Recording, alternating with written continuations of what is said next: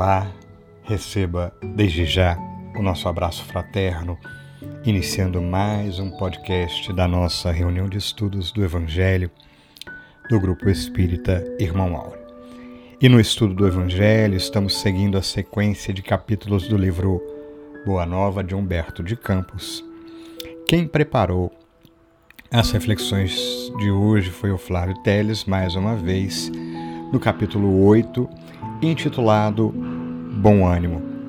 Não falaremos muito, deixaremos para o Flávio iniciar as reflexões da noite, mas já adiantamos tratar-se de assunto uh, muito necessário para cada dia de nossas vidas. O Flávio coloca as reflexões de forma bastante prática, de tal forma que nos reconhecemos, tal como Bartolomeu na situação de verdadeiramente necessitados das lições que o Cristo nos propõe. E dentro disso, da excelente narrativa, bastante profunda, proposta também por Humberto de Campos. Então, por isso, eu convido você para estar conosco nesse conjunto de reflexões, sabedores de que todos somos extremamente necessitados de bom ânimo. Logo na sequência, teremos o nosso momento de oração, onde continuaremos com o tema numa mensagem muito linda do poeta Amaral Ornelas, que irá nos inspirar para o momento de oração. Nesse instante, caso queira, você pode colocar um recipiente com água, porque todos contaremos certamente com o auxílio da espiritualidade maior que jamais nos abandona, está sempre conosco, vibrando intensamente e nos chamando assim a participar. Participar, inclusive, da nossa live que ocorrerá mais tarde, ficará no nosso canal no YouTube para aqueles que não puderem ouvir ainda no dia de hoje. E aqui repetimos o nosso convite de sempre, para que você esteja conosco, somando esforços no intuito de projetarmos para o alto todo o bem que pudermos. Essa é uma missão que assumimos e contamos com a sua participação da forma que você melhor desejar, mas esteja conosco, junte-se a nós nesse esforço constante. E finalizamos, portanto, com o nosso convite de sempre, seguido do nosso abraço profundo, fraterno e afetuoso. Vamos ouvir?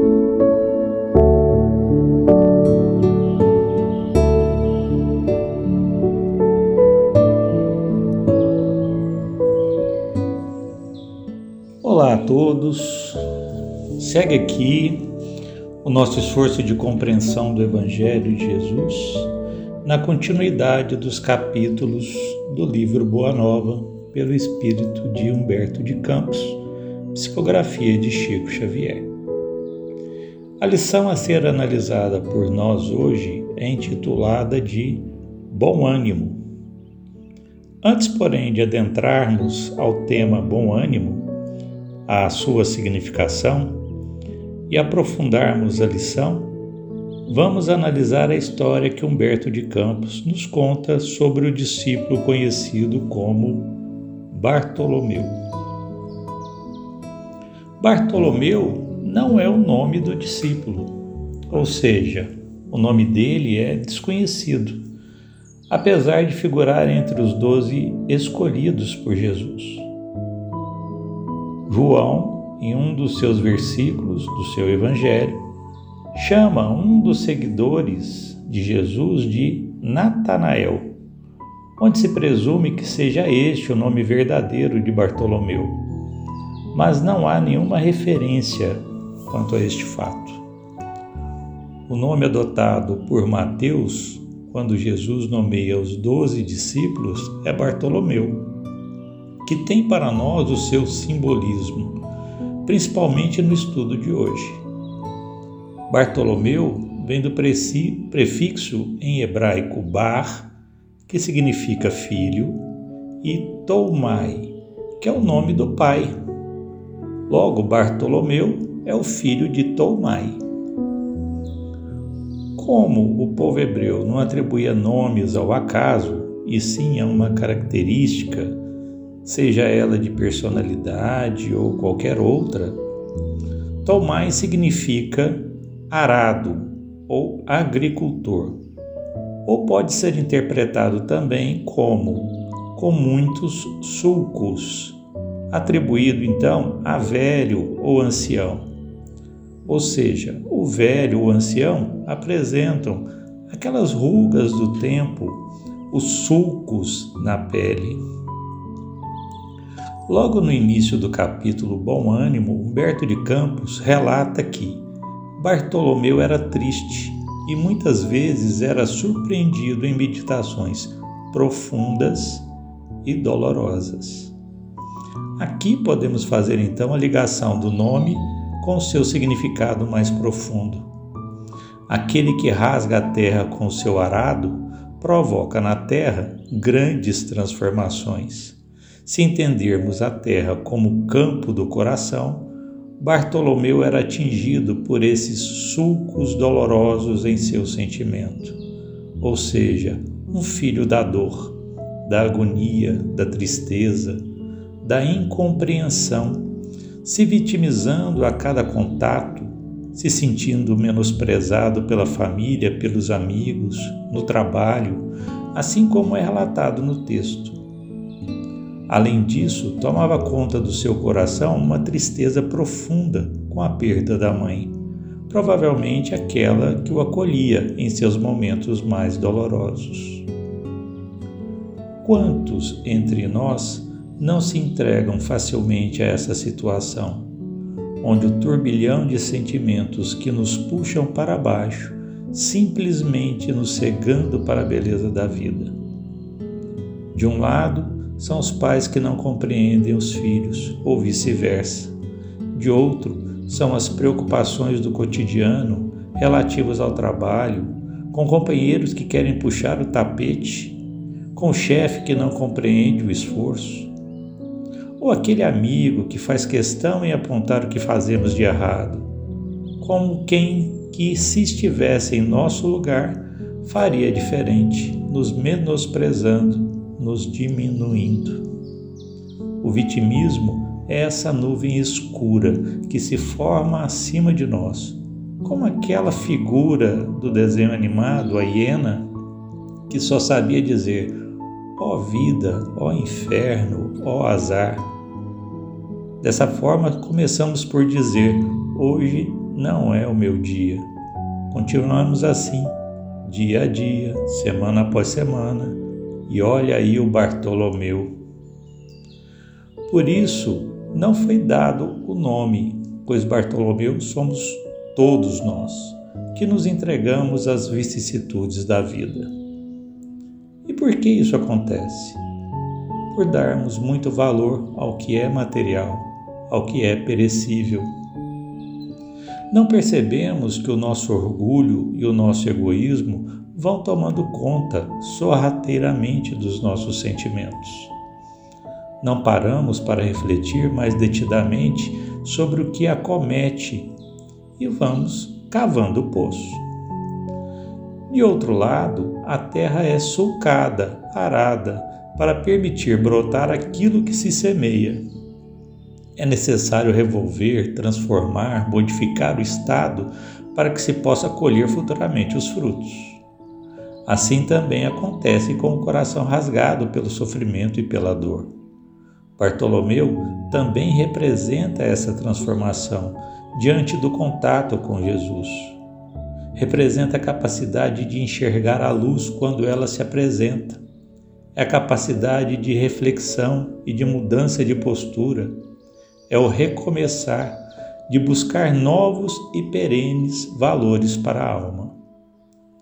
No texto, narrado por Humberto de Campos, Jesus amorosamente vai abrindo os olhos e os sentidos de Bartolomeu, que já tinha a semente em suas mãos, o Evangelho, já tinha o amigo, Jesus, a acolhida para poder se abrir e receber todos os recursos para a futura colheita.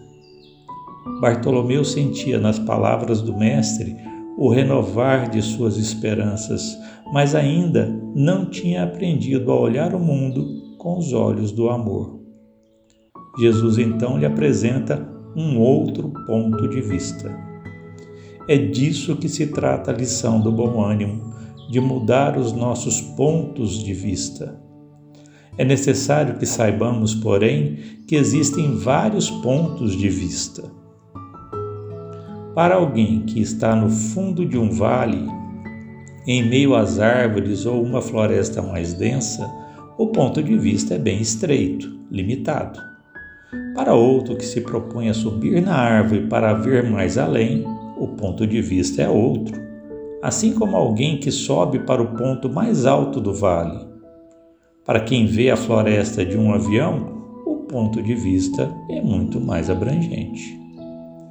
O que importa é entender que, muitas vezes, carregamos por muito tempo o ponto de vista mais estreito das dificuldades, muitas delas que nós mesmos semeamos, pois a vida nos dá aquilo que damos a ela. Daí, no Espiritismo, temos o ponto de vista da vida futura, muito mais amplo, e quando nos deixamos colocar Nesta posição, os problemas e as dificuldades são vistos de outro ângulo. Percebemos o quão é pequeno, o quão pequeno são esses sentimentos. Kardec, depois de alguns anos, estudando as comunicações dadas pelos espíritos, percebeu a necessidade desta mudança no capítulo 2 do Evangelho segundo o Espiritismo, intitulado Meu Reino Não É Deste Mundo, no item 5, o ponto de vista, nos diz que a ideia clara e precisa que se faça da vida futura proporciona inabalável fé no porvir. Fé que acarreta enormes consequências sobre a moralização dos homens porque muda completamente o ponto de vista sobre o qual encaram eles a vida terrena. Então, primeiramente é extremamente necessário mudar o ponto de vista para que se tenha uma ideia clara e precisa da vida futura e para que isso gere confiança inabalável no porvir. Enquanto não mudarmos a forma como encaramos a vida terrena sob o aspecto moral, dificilmente mudaremos o ponto de vista, ou seja, nós criamos as correntes que nos prendem. Jesus nos diz que vem implantar o reino de Deus nos corações dos homens. Mas esta semeadura depende da dureza da terra de cada coração.